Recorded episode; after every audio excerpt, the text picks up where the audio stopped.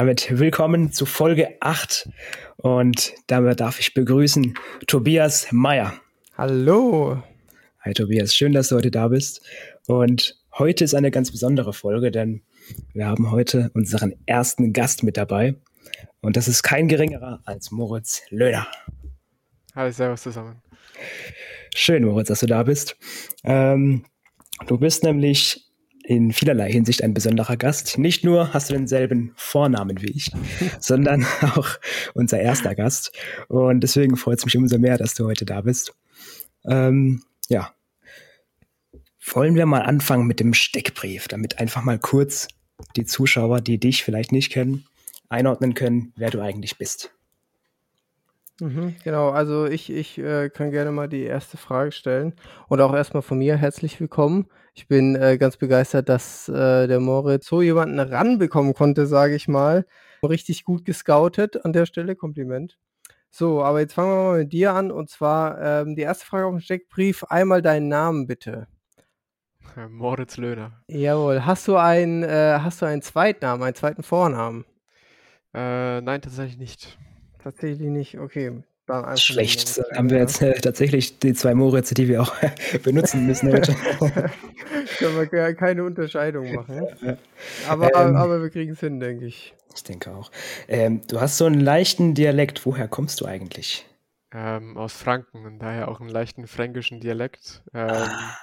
Wenn normalerweise, wenn ich mit meinen fränkischen Kumpels unterwegs bin, ist es nochmal viel, viel schlimmer. Aber so versuche ich mich immer in Anführungszeichen zu benehmen. Mm, ich fühle mich gerade ein bisschen schlecht, weil ich aus Unterfranken komme. Und äh, um ehrlich zu sein, ich check's nicht. Also, also ich, ich hätte jetzt nicht, ich hätte dir jetzt von, von deinem, ähm, ja, vom Hören her nicht sagen können, dass du auch äh, Franke bist. Ja, das ja. Hört, man, hört man manchmal nur mit dem rollenden R ein bisschen raus. Mhm. Ja, ist doch nicht auf Deutsch der Podcast in dem Fall, sondern Fränkisch. ja, nee, aber ich, ich, beziehungsweise ich habe, glaube ich, auch schon Dialekt oder auch so ein bisschen Gedörfel, sage ich mal. Ähm, aber es fällt mir selber nicht so auf, glaube ich. Und dann ähm, so ein paar Sachen spreche ich aber auch nicht Hochdeutsch aus oder kürze so ein bisschen ab und so. Naja. Damit ist nämlich auch der Wohnort schon geklärt. Ähm, ich hatte im Kopf irgendwie München, aber ich glaube, das ist nicht, nicht richtig, ne? Nee, nach München bin ich erst vor circa zwei Jahren hergezogen. Ah, okay. Ich komme ja. eigentlich aus dem Forchheimer Landkreis, da bei Bamberg in der Nähe. Und äh, ja, da bin ich bis vor zwei Jahren mein Leben lang, oder ja, habe ich da gewohnt. Mhm. Ich, ich, ich äh, schreibe mal Bamberg auf, weil ich gerade Forchheim aus dem Kopf nicht schreiben kann. Ich notiere mir hier alles. Also, ähm, wir haben den Steckbrief natürlich so äh, runtergeschrieben, die Fragen dazu, aber ich äh, schreibe auch wirklich alles auf. Und vielleicht können wir irgendwann mal so ein Gästebuch oder so mit den Angaben machen. Das wäre uh. äh, eine schöne Idee. Das ist eine feine Sache, ja. Und äh, ganz klassisch zu jedem Steckbrief dein Alter. 23. 23. 23. Sind wir beide auch, ne? Nicht mehr lange, nicht mehr lange. Also, oh, jetzt, ja, ich bin schon 24. Ah. Moritz wird ja auch noch 24. Wirst ja. du dieses Jahr auch noch 24? Ja, im ja. November. Genau, am 3. Wow. Also ihr werdet beide im November Geburtstag äh, äh, noch äh, 24. Das ist krass. Ich hätte dich jetzt ähm, von den Bildern und ja, was du halt schon so machst, so DTM, äh, Rennfahren und so, hätte ich dich jetzt älter geschätzt. Aber das ist schon krass. 23 ja, ist ziemlich cool. Ich fühle mich, fühl mich aber schon zu alt in dem Sport, was ich mache, beim Simracing und im Motorsport. Was, wirklich? Ja, also im Simracing sind halt jetzt, fahren ja die ganzen 15-, 16-Jährigen um die Nase. Mhm. Und auch in der Trophy, also der Trophy waren zwar auch ein paar Ältere dabei, aber dann äh, so ein Colin Caresani zum Beispiel, mit dem man viel zu tun hat. Ähm, und der ist ja auch erst 18 zum Beispiel. Und oder hm, ein Theo Krass, Oberhaus, ähm, der gerade auch nochmal 17, glaube ich, mittlerweile ist. Das ist, äh, das ist schon übel. Das ist krass, ne? Ich habe es auch gesehen. Ähm, da bist du wirklich schon äh, einer von den alten Hasen in dem Fall. Ja, auf jeden Fall. Also vor allem im Simracing E-Sports äh, mittlerweile schon einer der älteren. Ähm, und ich habe eigentlich angefangen, wo ich damals einer der wirklich allerjüngsten war und immer also mit Abstand der Jüngste war, der ganz vorne mitfahren konnte. Mittlerweile bin ich halt doch äh, einer der Ältesten, dann das ist mhm. schon, das ist schon krass. Ja, ich glaube, an dieser Stelle müssen wir einmal ein bisschen ausholen für die äh, Zuhörer, die dich nicht kennen. Simracing, ähm, in dem Fall tatsächlich äh, quasi Rennsimulation ähm, im Sinne von E-Sports. Ähm, und jetzt mittlerweile auch eben, aber das kannst du gleich sicherlich besser erklären, auch im Real Life auch an Rennen fahren. Genau, also ich habe mit Simracing angefangen, ich glaube im Alter von sechs, sieben Jahren äh, habe ich damals meinen eigenen. PC und so bekommen äh, zu Weihnachten und davor bin ich halt immer mal wieder, sind wir gegen meinen Bruder, gegen meinen Vater, ähm, so auf dem Nordesring, weil es uns, so unsere Heimstrecke ist, ähm, einfach zeitenmäßig gegeneinander gefahren. Ähm, so hat das alles so ein bisschen begonnen. Also damals, seit, seitdem ich denken kann, hat mein Vater mich zur DTM immer mitgenommen an den Nordesring. Mhm. Und, oder im TV schon davor immer Formel 1, DTM und alles Mögliche geguckt. Und da kam die Begeisterung an den Motorsport. Dann eben auch äh, wollte man natürlich das selber fahren und das demnach mit Simracing ähm, verfolgt. Also jedes Mal, wenn ich DTM fertig angeguckt habe am Fernseher oder Formel 1, bin ich an den PC gegangen und habe dasselbe Rennen äh, nachgefahren. Ähm, ja, und so hat, das, so hat das Ganze angefangen. Dann eben über Simracing erstmal eigentlich aus Spaß wie jeder angefangen hat, denke ich, ähm, in Communities mitgefahren. Damals die Bierbuden hieß das. Da war mhm. ich auch mit, mit, ja, acht, neun, zehn Jahren unterwegs ähm, gegen ganz viele, die halt auch schon 30, 40 Jahre alt waren. Man hat sich so am Abend immer getroffen, hat da, da Spaß gehabt zusammen auf der Strecke, auch im Teamspeak zusammen. Es war mega die coole Zeit und ähm, irgendwann hat sich dann halt da, als dann Assetto Corsa und vor allem auch Race Room rauskam, ähm, hat dann Race Room diese ganzen Leaderboards gehabt und auch Veranstaltungen irgendwann mit der DTM und äh, Mercedes von DTM. Und die hatten, glaube ich, die allerersten wirklichen Offline-Events, für die ich mich qualifiziert habe. Damals hat, das hat dann so wirklich für mich damals im E-Sports, es war zwar noch nicht großes E-Sport, aber das hat dann mit diesen Offline-Events und alles schon so E-Sports-Charakter gehabt und äh, alles so ein bisschen angefangen. Mhm. Das hört sich äh, echt cool ah, an. Ja. Das heißt, es gab da online quasi solche Events, mit denen man sich mit gewissen Zeiten oder Platzierungen qualifizieren konnte für diese Testfahrten, oder wie ist das? Also ähm, bei Race Room vor allem war es so, dass man, dass die Meisterschaften immer so ausgeführt wurden, dass du ein Leaderboard hattest. dafür hast du dich dann qualifiziert für ein Rennen.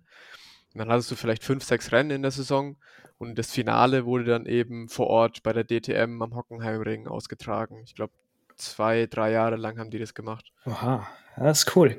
Äh, ich bin äh, selber auch sehr Motorsport begeistert, muss ich sagen. Und äh, der Hockenheim ist von mir nicht weit. Das ist eine starke Stunde von mir. Deswegen bin ich öfters mal bei der DTM und anderen Rennserien vor Ort. Ähm, aber dass das so verwoben ist mit E-Sports, habe ich bisher nicht auf dem Schirm gehabt. Ja, also damals waren das ja die aller, allergrößten Anfänge, ähm, wo das wirklich das allererste Mal durchgezogen wurde, dass eben Mercedes, ähm, die hatten dann auch wirklich, wann war das? Bestimmt 2015, 16, 17 hat es so angefangen, als sie immer Simulatoren auch vor Ort hatten und dann eben mhm. am Hockenheimring immer dieses Finale mit, was haben wir da gehabt? Bestimmt zwölf Simulatoren oder so.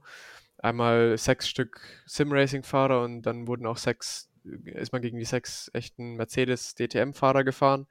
Es war damals mega geil. Zu gewinnen gab es dann AMG Driving Experiences oder eine Taxifahrt in einem Class 1 DTM-Auto. Das habe ich dann zum Beispiel gewonnen, was absolut krank war. Und ähm, ja, so ist man dann irgendwie da in diesen, so, so reingerutscht in diesen Zirkus von, von mhm. Motorsport, auch da mehr, also Insider-mäßig auch. Hast du dann auch mal äh, bei den, ähm, wenn die Sim-Racing, äh, ja, äh, oder die Simulatoren einfach ähm, vor Ort aufgestellt wurden, hast du dann da auch mal äh, die DTM-Fahrer versägt? Immer, also klar, als Simracer, Simracer warst du natürlich immer schneller als die. Ah, okay, also das ist tatsächlich, ähm, ich meine, wenn sich dann Simracer in ein Auto setzt, ist wahrscheinlich der Umstieg für ihn nochmal deutlich schwieriger als für die DTM-Profis äh, zu Simracing. Aber ich glaube, ähm, es ist eher umgekehrt. Also für einen Simrace ist es viel, viel einfacher, in den echten Motorsport zu kommen, mhm. als wenn ein, einer, der nur aus dem echten Motorsport kommt, auf einmal Simracing anfängt. Der wird sich extremst schwer tun.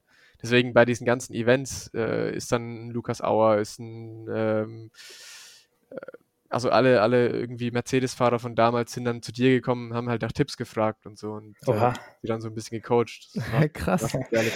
Ja, das denkt man gar nicht, wenn man das so hört, ne? Dann äh, hat man so nicht im Gefühl. Aber das ist schon krass, ja.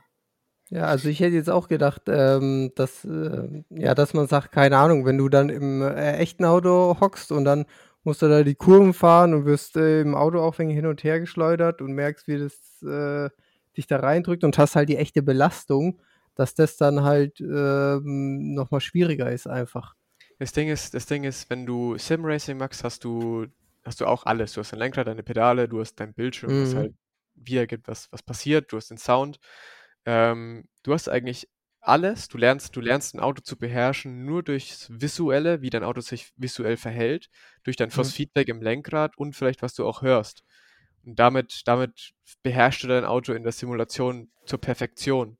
So, wenn du mhm. jetzt noch ins echte, wenn du dann auf die echte Rennstelle kommst, hast du all das plus G-Kräfte und Popometer. Also hast du nochmal ein was, was dir hilft, das Auto zu verstehen.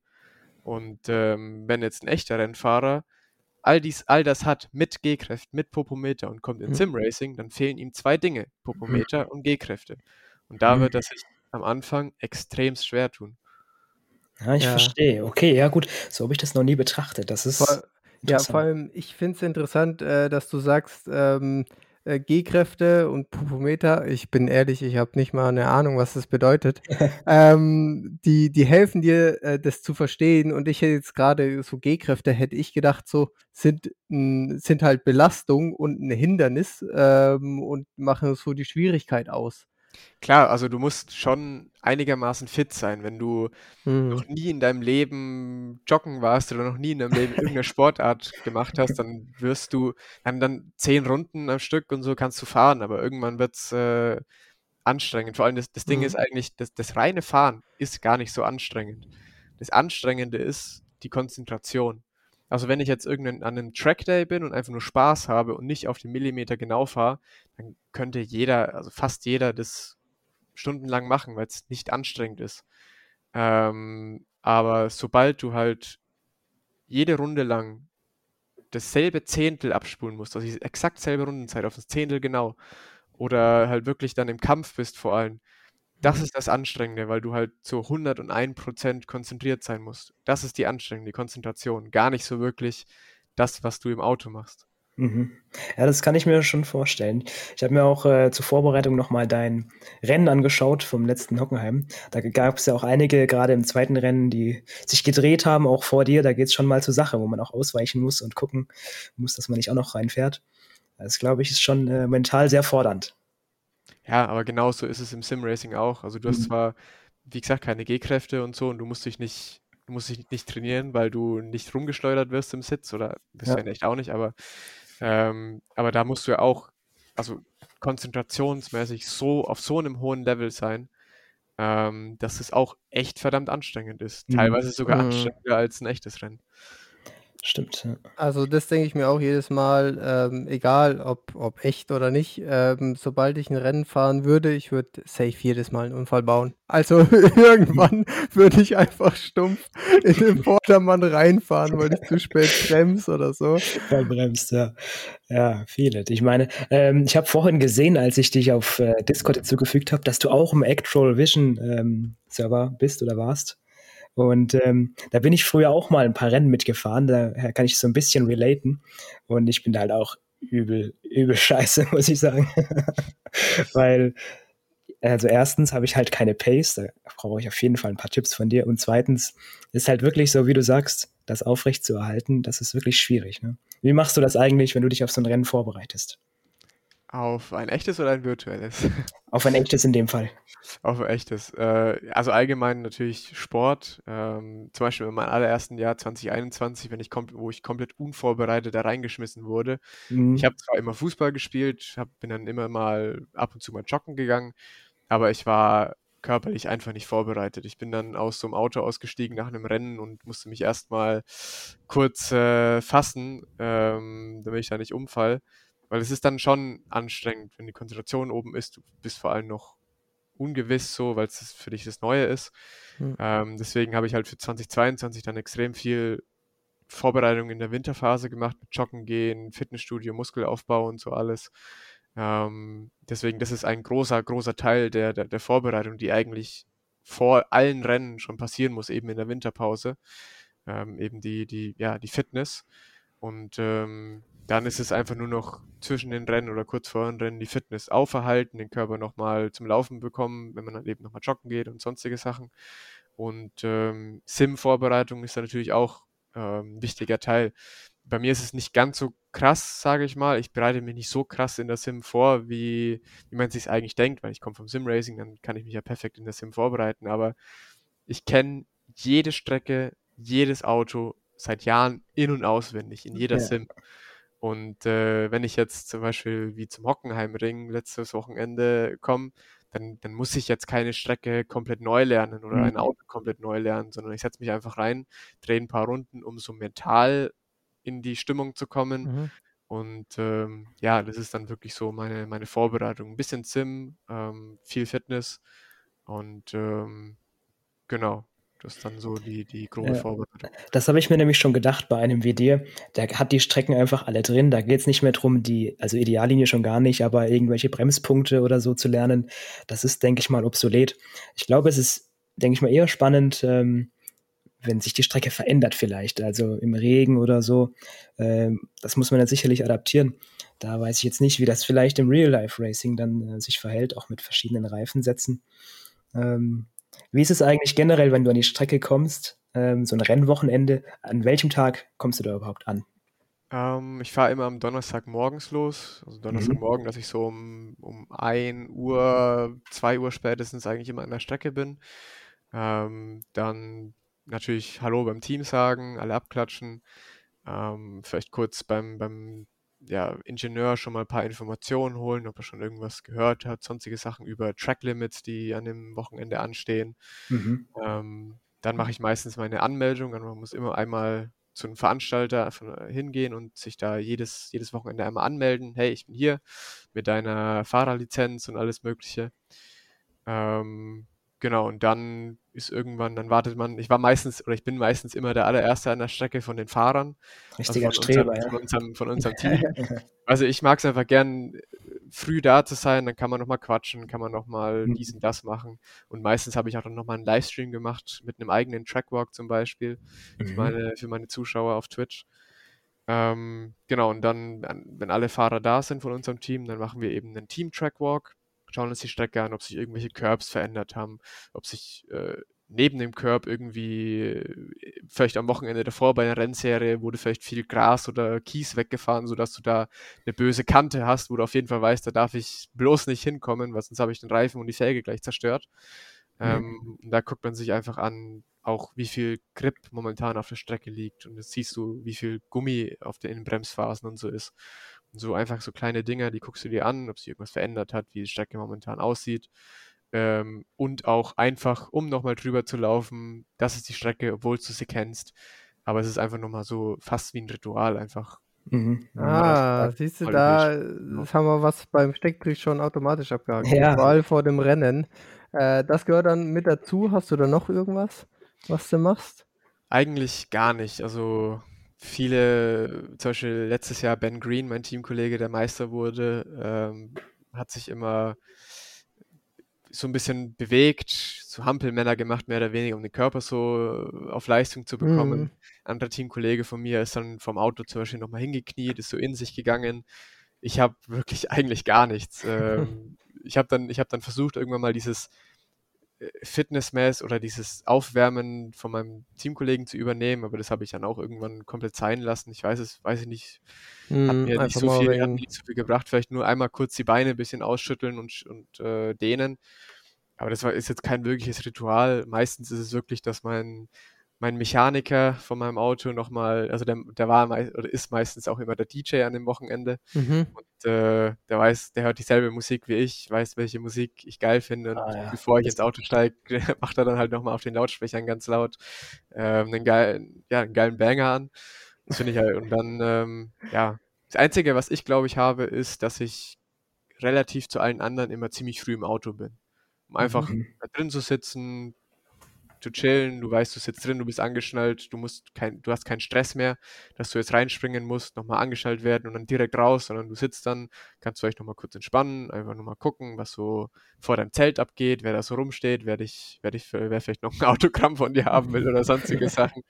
Ähm, aber ja, sonst großartig habe ich keine krassen Rituale. Ja, aber, aber das ist doch schon ähm, eigentlich ganz gut. Äh, also so, ähm, ja, erstmal Banger hören und dann ins Auto hocken. Ja. Äh, hört sich doch schon ganz gut an. So richtig pushen lassen, ne? Das ist mhm. schon, schon geil, ja. So, dann, ähm, ich, ich gucke auch gerade mal weiter beim Steckbrief, ähm, weil eine Frage ähm, wurde auch schon so halb, so, äh, so indirekt von dir beantwortet, würde ich sagen. Und zwar äh, noch Beruf. Äh, da haben wir überlegt, vielleicht hast du ja vor dem professionellen Racing schon ähm, noch was gelernt oder so. Aber wenn du da schon mit sechs, sieben dabei warst, da war es natürlich noch nicht professionell. Aber dann müsstest du wahrscheinlich Kinderarbeit gemacht haben, dass du da was gelernt hast.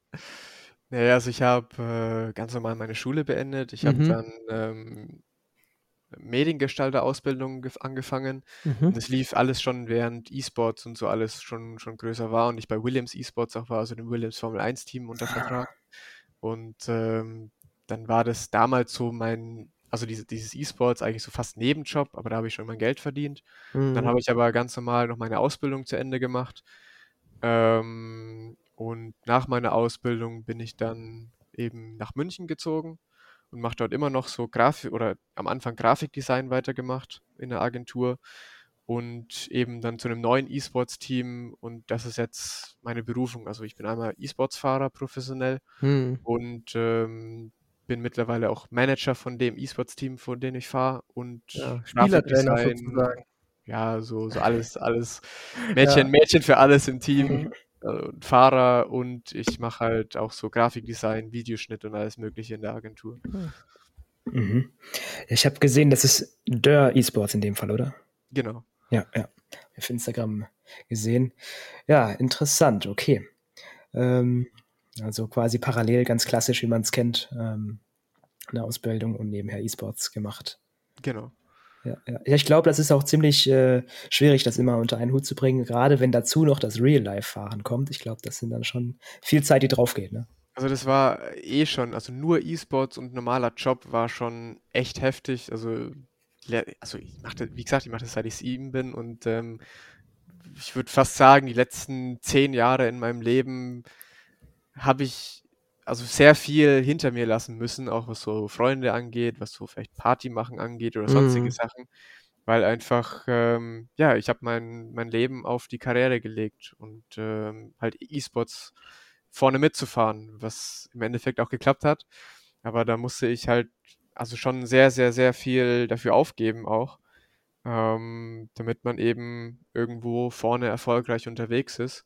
Und ich meine, wenn du einen normalen Job hast, du arbeitest von, sage ich mal, 9 Uhr bis, bis 17 Uhr, dann äh, machst du vielleicht, oder habe ich damals noch Fußball gespielt, dann äh, willst du vielleicht irgendwann mal noch was essen und ähm, der Rest des Abends ist komplett mit, mit Sim-Racing-Training voll, bis du dann irgendwann mal um, um 12 Uhr oder um 1 Uhr dann vielleicht auch mal schlafen gehen darfst, kannst. Mhm. ähm, genau, und mittlerweile sieht es halt noch schwieriger aus, weil dann hast du mal am Wochenende vier Tage lang bist du unterwegs an einem Rennen, musst viel Sport machen, hast immer noch deine normale Arbeit, immer noch deine E-Sport-Rennen, für die du dich vorbereiten musst. Und da äh, bleibt halt echt extrem wenig Zeit für irgendwas anderes.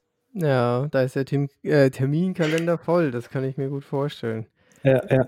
Ähm, wenn du sagst, du fährst so viel E-Sports, ähm, also wenn ich mir überlege, ich fahre ja auch manchmal mit, äh, ich, ich übe halt fast gar nicht, aber glaubst du, man muss wirklich so viel üben, um ganz vorne mitzufahren? Oder ab wann kann man sagen, ist man da wirklich äh, vorne mit dabei?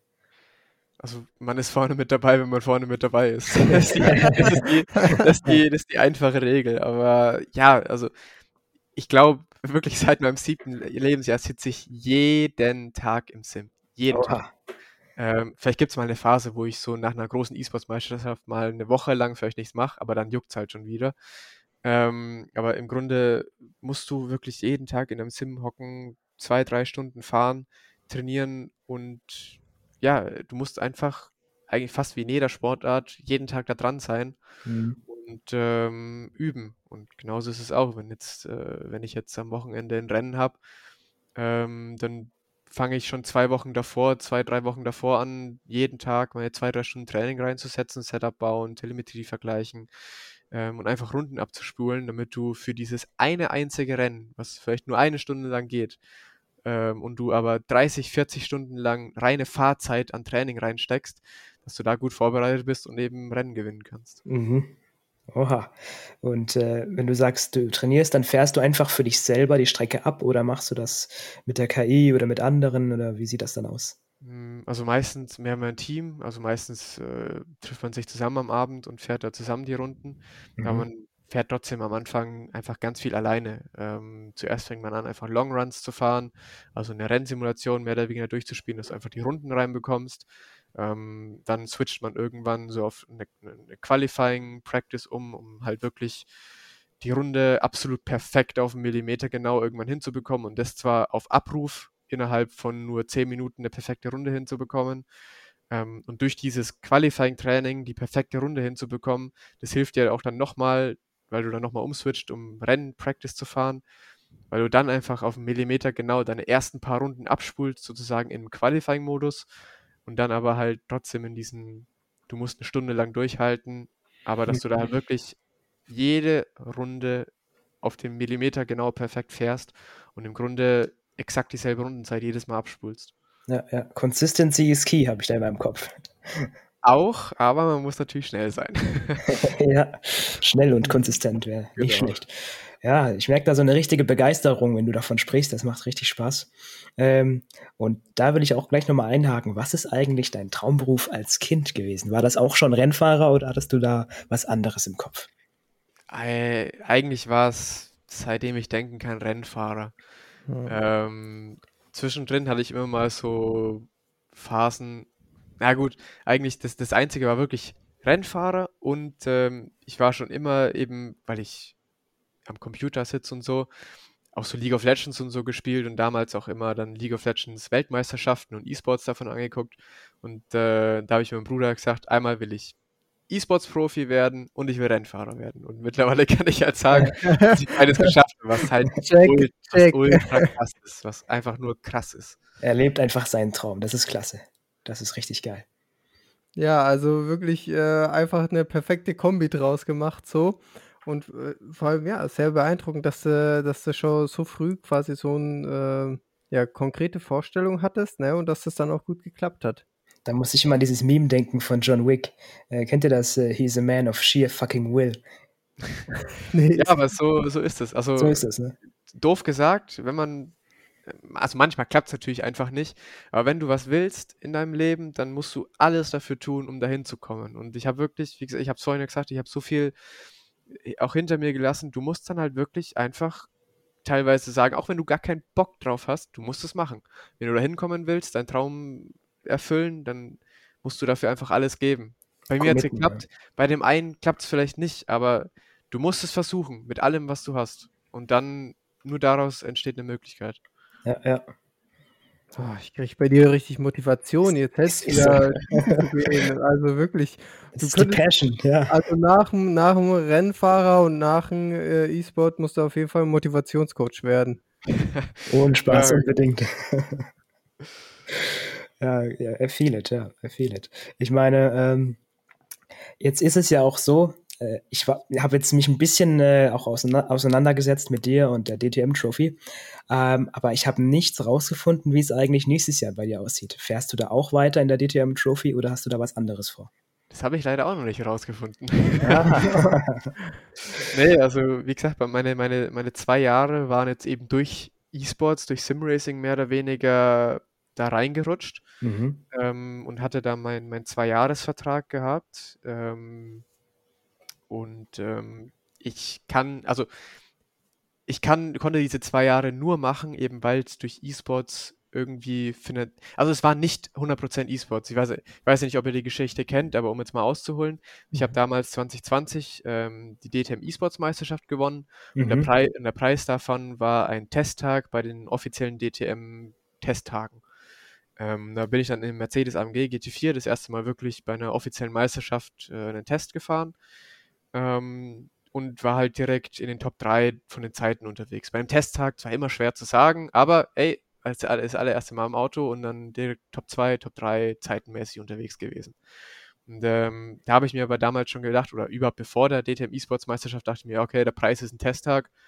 Wow, cool. Und, äh, und die Rennlizenz machen, dann habe ich die Rennlizenz, aber werde damit nie was anfangen, was anfangen können. Und ein Testtag, ja, okay, danach ist auch nichts. Und mhm. genauso war das halt nach dem Testtag. Und ich dachte, ja, okay, jetzt ist halt, alle, alle sagen zwar, dass es geil wäre, dass ich, wenn ich die Saison fahren könnte, aber ja, ohne Geld geht halt nichts. Mhm. Ähm, und dann ähm, war es halt auch ruhig. Ähm, und dann hat die DTM aber immer mal wieder bei mir angerufen, hey, wir haben da ein Team, 90.000 für die Saison, was immer noch extrem billig ist für eine DTM-Trophy-Saison, aber ich bin ein normaler Mensch, das Geld habe ich nicht. Mhm. Ähm, und äh, dann kam eben drei Tage vor Monza letztes Jahr ein Anruf von der DTM mit FK Performance, ob ich nicht einen Gaststart machen wollte, weil die drei Autos haben und das dritte Auto anscheinend irgendwie ist der Fahrer abgesprungen und das, die DTM will aber, dass das Auto fährt. Ähm, und dann habe ich für wirklich, wirklich extrem billiges Geld in Monza starten können. Ähm. Auch Schäden, Schäden und so hätte ich zwar auch zu einem gewissen Teil zahlen müssen, aber das habe hab, hab ich dann mit dem Teamchef auch so geklärt, dass ich, dass ich, dass du da nicht Nein zu sagen kannst. Also mhm.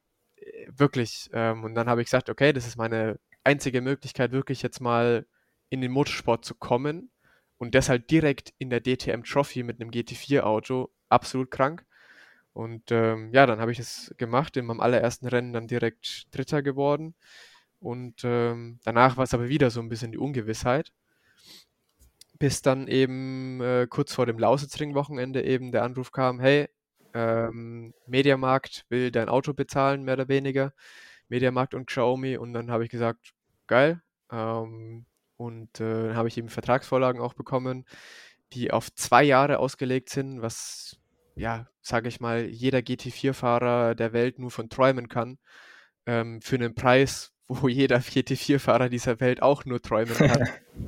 ähm, was aber für mich persönlich immer noch ein Haufen von Geld war, was ich da zahlen musste.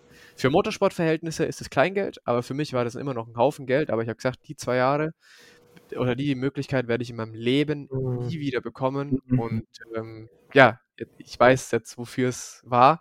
Also es war die zwei Jahre die beste Zeit meines Lebens, war geil. Ähm, zwar mein Konto sieht ein äh, bisschen klein aus mittlerweile, aber es war es halt voll wert. Und aber dadurch, dass dieser Vertrag jetzt ausgelegt ist, jetzt eben zurück zu dieser Frage, ist es für die nächsten Jahr oder fürs nächste Jahr extrem schwierig, weil jetzt muss ich, wie jeder normale andere Fahrer auch, ähm, mir halt komplett selber durch Sponsoren das irgendwie zu finanzieren. Und mhm. ähm, das äh, ersehe ich momentan als extremst schwierig, da irgendwie für nächstes Jahr etwas Vernünftiges zu finden. Vor allem, weil ich halt irgendwie im GT4-Sport ähm, weiterhin sein wollen, mhm. sein würde. Das habe ich mir auch äh, ein paar Notizen zugemacht. Das ist sehr interessant, was du ansprichst, eben nämlich auch Thema Finanzierung. Ähm, da habe ich mir auch immer gefragt, ähm, wie ist denn das eigentlich, wenn man das Auto wirklich crasht. Also sei es einfach Fahrfehler oder auch man, wenn man nichts dafür kann, ist ja egal. Ähm, jetzt hast du schon angedeutet, das muss man als Fahrer dann äh, in dem Fall selber bezahlen. Genau, also der normalerweise für den, für den normalen Rennfahrer ist es, dass du eine, entweder eine Versicherung hast, beziehungsweise die Versicherung haben meistens die Teams und du hast bei, dem Teams, äh, bei den Teams vertraglich eine Selbstbeteiligung. Das heißt, wenn du jetzt ähm, eine Felge zerstörst, zahlst du ein Tausi für die Felge. Wenn du einen Frontsplitter mhm. zerstörst, der 8000 Euro kostet, zahlst du die 8000 Euro für einen Frontsplitter. Ah, zerstörst, du, Was? zerstörst du jetzt mehrere Sachen, wie zum Beispiel beim Nordesring Crash, da war ein Schaden von, ich glaube, fast 30.000 oder so, dann, dann greift die SB, die Selbstbeteiligung. Und das heißt, es gibt einen bestimmten Betrag, der davor festgelegt wird, der meistens, glaube ich, bei so 17.000 bis 20.000 Euro liegt. Alles, was teurer als diese 20.000 ist, wird dann von der Versicherung bezahlt. Aber mhm. 20.000 Euro musst du trotzdem selber bezahlen. Ja, Aber wenn es jetzt 50.000 ist, musst du trotzdem diese 20.000 nur mhm. Ist quasi gedeckelt in dem Fall. Genau. Ja. Ähm, Aber da war ich auch in der glücklichen Phase, sonst hätte ich es auch niemals gemacht, dass ich keine Schäden zahlen musste. Ah, mhm. okay. Ja, ja, ja, das ist nämlich, also das hätte ich nicht gedacht. Ist das in der ähm, DTM auch so oder ist das nur für, für die Trophy-Fahrer? Also bei der DTM sind die Fahrer angestellt, die verdienen da ihr Geld. Ähm, deswegen ist es bei denen eh komplett anders. Okay, okay. Das gilt dann eher für Nachwuchsserien, in dem Fall generell wahrscheinlich. Genau. Mhm.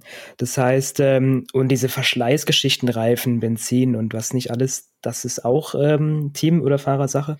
Oder wie Reifen, Reifen, Sprit und ähm, also so Reifen und Sprit sind eigentlich normalerweise im Preis, den du bei der, für die ganze Saison zahlst, äh, also inbehalten.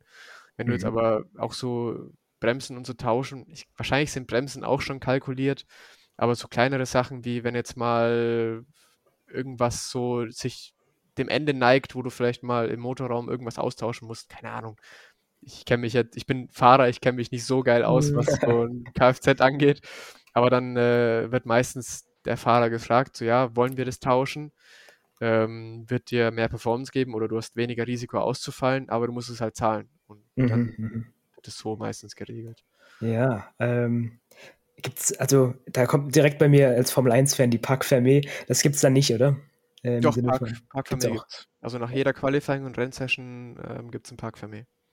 Ganz kurz für alle, die das nicht kennen, kannst ja, du da den Satz noch kurz, weil äh, Tobias noch auch für dich ist halt komplett raus aus dem Motorsport. Ich bin da schon ein bisschen anders, aber wir haben auch sicherlich einige Zuschauer, die das nicht kennen. Äh, ja, Park Fermé ist im Grunde, wenn du jetzt eine Qualifying-Session hast, ähm, du stellst dein, du, du, hast natürlich Regelungen, wie hoch dein Auto sein darf, wie schwer es sein darf, ähm, mhm. bestimmte Power-Levels, die freigeschalten sind. Und äh, wenn du jetzt in eine Qualifying-Session gehst, ähm, wird dein Auto danach meistens kontrolliert, damit du eben äh, legal unterwegs warst. Mhm. Und dann wird das Auto dann äh, nach der Qualifying-Session in eine bestimmte Area gestellt, das heißt ein Park Fermé ähm, wo das Auto nicht angefasst werden darf, nichts dran gemacht werden darf von irgendjemanden, außer natürlich den Offiziellen. Und die schauen sich dann das Auto an und sagen, hey, das äh, ist regelkonform oder hey, da habt ihr Scheiße gebaut. und, äh, du startest jetzt nicht erster, sondern letzter. Naja. Ah, Quasi so eine Art, also wir zwei sind aus dem Schießsport, so ein bisschen wie mit der Waffenkontrolle, mm. nur halt deutlich strenger. Ähm, da gibt es ja auch immer vor jedem Wettkampf alles durchgecheckt. Hat so ein bisschen Ähnlichkeit, ne? um es darauf mal runterzubrechen. Ähm, ja, weiß ich nicht, vielleicht auch verblombt, weiß ich jetzt nicht, ob das da auch gemacht wird, aber. so einmal so, so auf den Lack draufgespielt, so angepasst. Das eher nicht, würde ich sagen. Äh, aber das mit dem, mit der Kostenbeteiligung und so, das sind für mich ganz neue Informationen. Also da, Vor allem, wenn ich da jetzt wieder an mich denke, wo ich mir sicher bin, dass ich in irgendeine Bande krach oder irgendeinem hinten reinfahre, ich würde das halt, also niemals so, das, da musst du, und dann halt noch schnell fahren, ne, weil ist ja ein Rennen, das ist schon krass. Ja, aber diesen Gedanken darfst du nicht haben. Also ich bin in Monza mhm. gestartet, ähm, wo ich wusste, so, hey, wenn was schief geht, dann bist du ein paar Tausender los. ähm, aber da denkst du nicht, also darfst du nicht dran denken. Mhm. Ähm, du fährst dann ein Rennen und sagst, hey, äh, ich habe dann zwar schon einmal so lange gedacht, hey, wow, ein bisschen knapp, äh, aber, aber ja, du fährst dann ein Rennen und willst halt äh, vorne mitfahren und äh, die beste Performance abliefern und es geht eben nur, wenn du dich auch mal ein bisschen an, irgendwo anlehnst oder so. Ich bin zwar mhm. aus Monza ohne Schaden rausgekommen, das war ziemlich gut, ähm, aber ja, du darfst du darfst dir eigentlich nicht wirklich großartig Gedanken drüber machen. Ja, das glaube ich. Ich meine, in Deutschland über Geld spricht man nicht, aber du hast vorhin gesagt, beim E-Sports hast du quasi als Nebenjob dir was dazu verdient und so wie ich das verstanden habe, das dann quasi genutzt für deinen DTM-Trophy-Einstieg.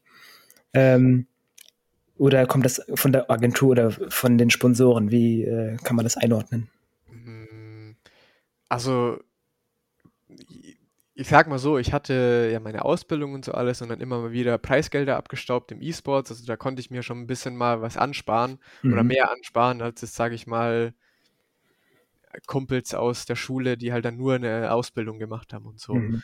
Ähm, aber alles, was halt der echte Motorsport angeht, ist aus meiner eigenen Tasche gezahlt. Da mhm. sind keine Sponsoren. Ich habe zwar ein, ein, zwei kleine Sponsoren noch gefunden für dieses Jahr und letztes Jahr. Ähm, aber ja, das ist halt alles aus meiner eigenen Tasche bezahlt. Das ist schon krass, ne? Dass E-Sports äh, sich da auch tatsächlich lohnen kann. Ähm, das ähm, habe ich so jetzt auch nicht auf dem Schirm gehabt. Ich wusste, dass es in einigen E-Sports-Rennserien wirklich große Preisgelder gibt. Aber dass das so äh, lukrativ sein kann, hätte ich nicht gedacht. Wieder was Ja, dazu also gelernt. einer, einerseits bekommst du halt dein Monatsgehalt davon, andererseits gewinnst du dann mal 10.000 Euro Preisgeld. Dann Mhm. äh, hast du in manchen Teams noch Bonuszahlungen für gute Ergebnisse, wo du für einen Sieg äh, 500 Euro oder sowas bekommst. Und da kommt dann einiges zusammen. das ist ja Hm. mega geil. Aber dazu muss man dann halt auch äh, konsequent abliefern, ne? Also, Genau. Ja, musst halt immer, immer vorne mit dabei sein, weil vom letzten Platz gibt's nichts. ja, ja. Das heißt, wenn du sagst Monatsgehalt, in dem Fall hast du quasi bei dem der E-Sports-Team auch einfach quasi wie so eine Art äh, Vertrag mit äh, einem monatlichen Betrag und dann ist das quasi, damit du deine Miete bezahlen kannst oder wie ist das? Genau. Ja, ja. Einfach Wie man es kennt. Ja, ja. So, ja. Interessant, ja. Ähm, da, da kann ich direkt nochmal einhaken. Wir haben auf unserem Steckbrief noch eine spannende Frage, die äh, bei dir sicherlich auch äh, cool ist. Und zwar ganz klassisch das Traumauto. Traumauto. Boah, das ist bei mir sauschwierig. Es gibt so viele geile Autos. Momentan, momentan ist einfach mein Traumauto mein BMW 330i G20, den ich mir dieses Jahr das allererste Mal wirklich einen Neuwagen geholt habe. Mhm. Ist jetzt zwar kein riesiger Sportwagen, aber so ist halt das Auto, das ich mir selber jetzt mal geholt habe, als, also es ist wirklich ein geiles Auto. Ja. Ähm, aber ich sag mal wirklich so in Sport, wenn ich wirklich sagen müsste, das Traumauto, ähm, das ich mir irgendwann mal leisten will, ist, äh, wäre momentan ein Porsche Cayman GT4 RS. Ah. Porsche. Ist auch meine Herzensmarke, finde ich gut. Ja. Er ist halt ein geiles Auto. Es ist so. Es ist so. Am äh, Wochenende bin ich auch an Hockenheimring zum Porsche Sports Cup, weil Porsche ist einfach nice, ne? Also herrlich. Ja, finde ich cool. Ist auch äh, mein Auto. Traumauto, der Porsche 911 GT3 RS. Ganz klassisch in dem Fall.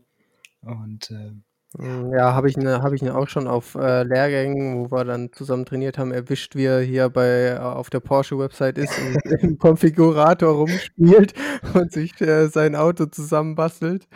Ähm, auch wenn das jetzt noch nicht in Reichweite ist, würde ich sagen. nicht mal im Ansatz. Aber wer kennt's nicht? Ich meine, man muss träumen. Genau. Ja, das ist äh, wirklich, wirklich cool, ja. Also da bin ich etwas, einerseits jetzt bisher sch sehr schockiert, dass man da wirklich äh, als Fahrer die Schäden selber zahlen muss, da hätte ich nicht gedacht. Aber das ist auch lehrreich. Ich glaube auch für die Zuschauer, die das gar nicht so auf dem Schirm haben, dass da Die- wirklich viel dahinter steht auch, ne? Die, die meisten denken halt, auch bei mir, viele im Freundeskreis und im Bekanntenkreis, ich hab, sitze auf einmal im echten Auto und alle denken, hey, du musst ja extrem viel Geld verdienen, weil Hm. du jetzt echt einen Motorsport machst. Und ich denke mir Mhm. so, ja, also wenn, wenn du denkst, ich mache plus 20.000 im Jahr, nein, ich mache minus 20.000 im Jahr. Das ist halt im, äh, blöd gesagt, äh, nee, also im GT4-Sport oder im Amateursport bist du immer am Zahlen, du verdienst kein Geld. Außer, Mhm. außer du bist dann irgendwann in der DTM, wie ein René Rast, wie ein Mirko Bortolotti und so, die machen das hauptberuflich, ja. Aber alle anderen äh, eben nicht. Dann rollt der Rubel auch so richtig, denke ich mal, als DTM-Fahrer, ne?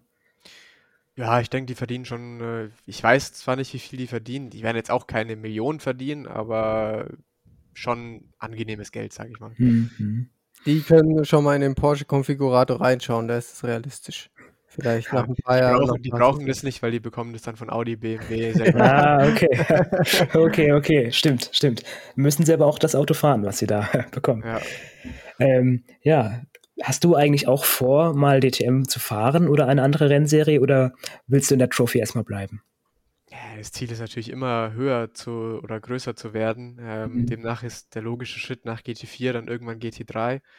Ähm, da sehe ich mich momentan jetzt aber noch nicht. Also ich, glaube so ein Jahr nochmal GT4, ähm, das dann hoffentlich irgendwie gut abschließen und dann ähm, vielleicht irgendwie in den GT3-Sport kommen.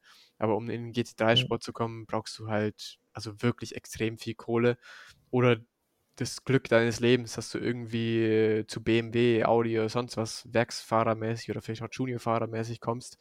Ähm, das wäre natürlich der Traum und das das mögliche Ziel. Ähm, aber ob das jemals schaffbar ist, äh, ist halt extrem schwierig. Ja, ja, ja, du bist ja auch schon mit, äh, mit einer, einer Chance, die sich ergeben hat, äh, in die GT4 gekommen. Ähm, von daher, warum nicht auch noch eine Stufe höher, ne? Und du hast deine Chance dann ja auch genutzt, muss man sagen. Ja, genau. Also ist zwar, es sind zwar nochmal krassere Abstufungen, aber ey, ich hätte niemals gedacht, dass ich in der DTM GT4 fahren kann. Äh, mhm. Also ja, vielleicht ein paar Jährchen oder auch vielleicht auch nur in kurzer Zeit äh, ist das auch möglich, keine Ahnung. Ja, das ist echt krass. Auch man hat ja sonst den typischen Weg im Kopf mit dem Kart anfangen und so. Das ist so der klassische Weg, sage ich mal. Und äh, dass das vom E-Sport kommt, gibt es das eigentlich öfters in der Trophy oder auch in anderen Rennserien oder bist du wirklich so ein Einhorn? Hm, nee, es gibt schon immer, immer öfters mal. Also ich war jetzt auch nicht der Erste, der sowas gewonnen hat. Also es gab damals eine meist oder eine, eine Competition, die hieß Super Racer, bei der ich auch mitgemacht habe, bei der zwei, drei Leute mittlerweile in, also einer, der das erste Jahr gewonnen hat, war, ist jetzt ist schon seit Jahren in der VLN unterwegs, ähm, im, im Cup Porsche mittlerweile.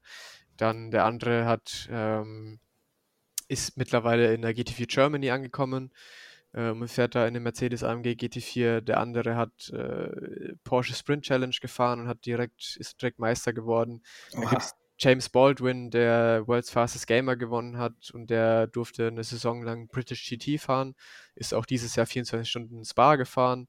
Also da gibt es viele Beispiele. Auch ein Tim Heinemann in der Trophy kommt mhm. auch komplett vom Sim Racing. Ah, okay. Und, äh, hat damals eben diese, genau diese Mercedes DTM-Meisterschaften gewonnen, von denen ich vorhin geredet habe.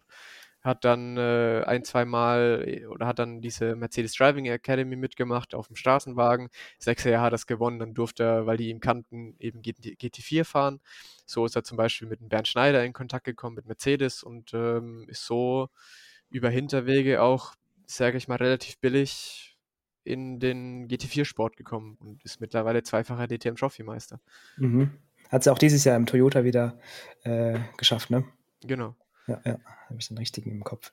Ja, das ist äh, schon cool, was da möglich ist auch, ne? Ähm, ich weiß nicht, ob das in anderen E-Sport-Bereichen auch so ist. Ähm, also, ähm, ja, gibt's ja nicht. Ja, ja, Du kannst ja, kannst ja League of Legends dann nicht äh, ja, oder Counter-Strike. Aber, aber ich sag mal, auch ähm, FIFA-E-Sportler werden keine Profifußballer. Das, das, kannst du nicht machen, das geht Einfach Wii Bowling oder so. Das kommt wahrscheinlich vielleicht noch eher am nächsten hin, aber wie Bowling oder so. Ja, ja. Es geht, ist, halt die, ist halt die einzige, das einzige Spiel und ähm, E-Sport-Simulation, wo du das ins Echte übertragen kannst. Mhm, mhm. Es ist so, ne? Also das haben viele auch so gar nicht auf dem Schirm, ne? Dass das doch geht. Ja, also mittlerweile vielleicht ein bisschen mehr, aber die meisten verstehen es halt nicht, wie das möglich ist, dass wenn ich am Computer schnelle Autos oder Autos schnell bewegen kann, dass ich das eben ohne, also wirklich ohne jegliche Probleme in echt auch kann. Ähm, der Gedanke, der Gedanke davon, dass du nur am Computer hockst und das ins Echte übertragen kannst, ist halt krass, aber im Grunde machst du exakt dasselbe. Mhm. Das ist also so, wie ich es auch vielleicht von ACC kenne, dann die Autos ähm, mit ähm, Schalten ohne Kupplung in dem Fall, ne? ganz normal übers Lenkrad. Und ähm, wie man es, also wie man es kennt aus ACC oder gibt es da noch mehr Unterschiede? Hm, nee, also es ist wirklich, äh, es ist wirklich alles gleich. Also so ein paar kleine Charakteristiken, wie zum Beispiel, äh, wie sich so ein Auto auf der Bremse verhält, äh, oder dass du in echt nicht auf einem Curb anbremsen kannst, weil du da einfach keinen Grip hast. Mhm. Ähm, so Kleinigkeiten sind halt ein bisschen unterschiedlich, aber ansonsten hast du dein Lenkrad, du hast deine Schaltwippen, du hast deine Pedale und alles mögliche und das ist exakt dasselbe. Mhm, mhm. Ja, also das ist schon, schon crazy. Das hm, denkt man echt nicht. Und äh, wie machst du das eigentlich bei so einem Start, wenn alles sich wuselt? Wie kommt man da durch? Also sowohl E-Sports als auch in echt. Ähm, wie machst du das? Das ist da, äh, weil da kann man niemals die Ideallinie treffen, weil so viel los ist. Ja, du musst halt, du musst halt wissen, du musst halt wissen, wie du dich positionierst und wo du dich positionierst, Mhm. dass du in einer guten Situation eben rauskommst. Ähm, oftmals ist es auch einfach Glück, in der richtigen Position zu sein. Ähm, in echt ist es zum Beispiel so, dass man sieht es ganz oft, dass zum Beispiel Hockenheim außen, wenn du auf der Außenseite bist, kannst du da komplett weit rausfahren und da halt Ja. Schwung mitnehmen. Wenn, Im E-Sports kannst du es zum Beispiel nicht machen, weil dann bekommst du direkt eine Off-Track, eine Slowdown ähm, die du halt absitzen musst. Deswegen kannst du das da nicht machen. Ja. Ähm, während du in echt viel mehr Freiraum hast, ähm, die erste Kurve, sage ich mal, auszunutzen, ohne mhm. bestraft zu werden und so. Aber im Grunde ist es einfach zu wissen, wo du dich positionieren musst. Ähm, und im Endeffekt dann aber auch, vor allem wenn du halt nur auf sechs oder sieben stehst, äh, viel Glück, dass die vorderen Hintermänner keine Scheiße bauen. Ja, ja, ja. also, dass da nicht zum Beispiel ich hinten dran bin und dir da mit Vollgas reinkrach. Einfach eine Dive-Bomb zünden und. Ja. ja, also eine Sache kommt mir auch noch in den Sinn. Und zwar, wenn's man, wenn man an Strafen denkt oder vielleicht auch ein Red, Blue und Yellow Flag, hast, hast du dann auch Funk im Ohr mit der Box oder nicht? Ja, also wir haben Funk. Mhm. Ich bin zwar jemand, der nicht viel hören will und auch immer nie viel sagt, äh, weil ich einfach konzentriert sein will, aber wir haben auf jeden Fall Funk und dann werden halt wichtige Informationen durchgegeben. Mhm, mhm. Ja, ja. So wie man es auch ein bisschen von der Formel 1 kennt, denke ich, oder? Äh, genau, ja. Wobei Formel 1, die reden schon oder müssen, müssen ein bisschen mehr reden, weil die ja Strategie, Boxenstops und alles mögliche haben. Das, wir haben ja keine Boxenstops. Wir fahren äh, den Start und dann kommen wir irgendwann am Ende an und müssen im Grunde in dieser, in dieser halben Stunde nur so schnell wie möglich fahren. Mhm, da wir keinen Boxenstopp haben, gibt es keine Strategie, gibt es kein Reden von, hey, wann kommen wir rein und dies und das. Ähm, deswegen ist bei uns äh, radiomäßig ziemlich still immer eigentlich. Ja, ja, also nur wenn wirklich was Wichtiges ist, dann. Genau. Ja, ja okay. Ja, das ist äh, in dem Fall, wenn man sich einen platten Reifen holt, ist man quasi ausgeschieden, oder? Oder wechselt genau. man dann doch? Eigentlich nicht. Also außer dadurch gibt es irgendwie eine Safety-Car-Phase, dann fährst du vielleicht weiter, weil du nochmal weiter nach vorne kommen kannst. Aber selbst dann, dann hast du einen platten Reifen, weißt, es ist zu Ende, dann sagst du vielleicht, funkst nochmal schnell rein, hey, äh, Reifen ist kaputt, ist zu Ende, Jungs. Äh, dann fährst du rein und dann ist es zu Ende. Mhm. Ja, ja. Und dann, äh, ja, ist quasi Donnerstag bis Sonntag, noch, um nochmal das Gesamtbild äh, aufs, aufzuholen. Und Sonntag geht's wieder nach Hause. Und dieses Auto und das ganze Werkzeug, das ganze Material, ist das beim Team? Hat, haben die dann ein Lager oder fahren die das einfach gleich zur nächsten Rennstrecke? Nee, das ist das Team. Die Teams haben meistens immer ein Headquarter äh, mit einer Werkstatt und allem möglichen, wo die Autos dann ähm, aufbereitet werden oder dann eben nach einem Event wieder aufgebaut werden müssen teilweise. ähm, genau, die, also die, die, kommen in den LKW mit allem Equipment und eben zum Team, dort wird es aufgebaut und dann wieder zur nächsten Rennstrecke. Okay, aber damit hast du als Fahrer dann eigentlich nichts mehr zu tun. Nee, gar nichts. Ja, ja. Dein Job ist wirklich fahren. Genau, Fahrer, Fahrerjob ist fahren. das, ich war früher ähm, äh, im Einkauf bei einem Unternehmen und da haben wir auch immer gesagt, ähm, Einkauf kauft ein und äh, so ist es auch für dir, Fahrer fährt. Fertig. Wenn jeder seinen Job richtig macht, geht's gut, ne? Ja, genau, wenn ja. jeder seinen Job richtig macht, passt alles. Ja, nee, ähm, jetzt überlege ich gerade, ich glaube, den Steckbrief haben wir sogar ziemlich abgearbeitet jetzt, bis auf den Klassiker, dein Lieblingsessen. Burrito. Burrito. Burrito. Oh, Oha. mexikanisch. Hey. Ah, also man kennt es doch, Burrito und manchmal hat man danach ja so ein bisschen einen flotten Otto. So. äh, wie ist denn das eigentlich vom Rennen? ist du dann schon Kost, um das zu vermeiden oder äh, ist das egal? Gute Überleitung. ja, also war ich jetzt auch beeindruckt. So, damit habe ich nicht gerechnet. Also ich sag mal so, anfangs, ähm, letztes Jahr konnte ich nie so viel essen, vor, wenn ich, bevor ich ins Auto gestiegen bin, vor allem weil ich damals noch mega nervös oder nicht mega, aber halt schon ein bisschen nervös. Oder mein, mein Körper hat es auch noch nicht gekannt, wie das ist, da in einem Auto zu hocken und da ja. schnell um Kurven zu fahren und so. Aber mittlerweile isst du halt eine Stunde, anderthalb, zwei Stunden davor was. Ähm, und ganz, also isst ganz normal was. Klar solltest du darauf achten, dass du jetzt nichts ultra Schweres isst. Ähm, aber ist dann ganz normal was und äh, genau, das war es dann, war's dann auch. okay. Und da die Rennen relativ kurz sind, ist alles andere eh kein Problem, denke ich, ne? Nee, also, ja. Gehst du vorher aufs Klo und dann ist gut, ne? Genau. Das ja, ist, das ist eigentlich auch nochmal ein Ritual von jedem Rennfahrer, nochmal kurz vor ins Auto Ergänzt sich noch, ergänzt sich noch. Der berühmte Angstschiss, man kennt ihn. ja. Okay, das ist gut, ja. Dann haben wir soweit sogar schon alles durch. Oder Tobi, hast du noch was, was du unbedingt abklären möchtest? Ähm, ich sehe noch was, aber da müssen wir gucken, ob dir spontan was einfällt. Dein letzter Fehlkauf. Oh. Letzter Fehlkauf. Mhm. So, man, man kennt es, äh, man, man sieht irgendwie eine Instagram-Werbung oder so und denkt sich im ersten Moment, das ist nützlich. Und dann ist es da und man merkt, das war absoluter Quatsch. Das war verschwendetes Geld einfach.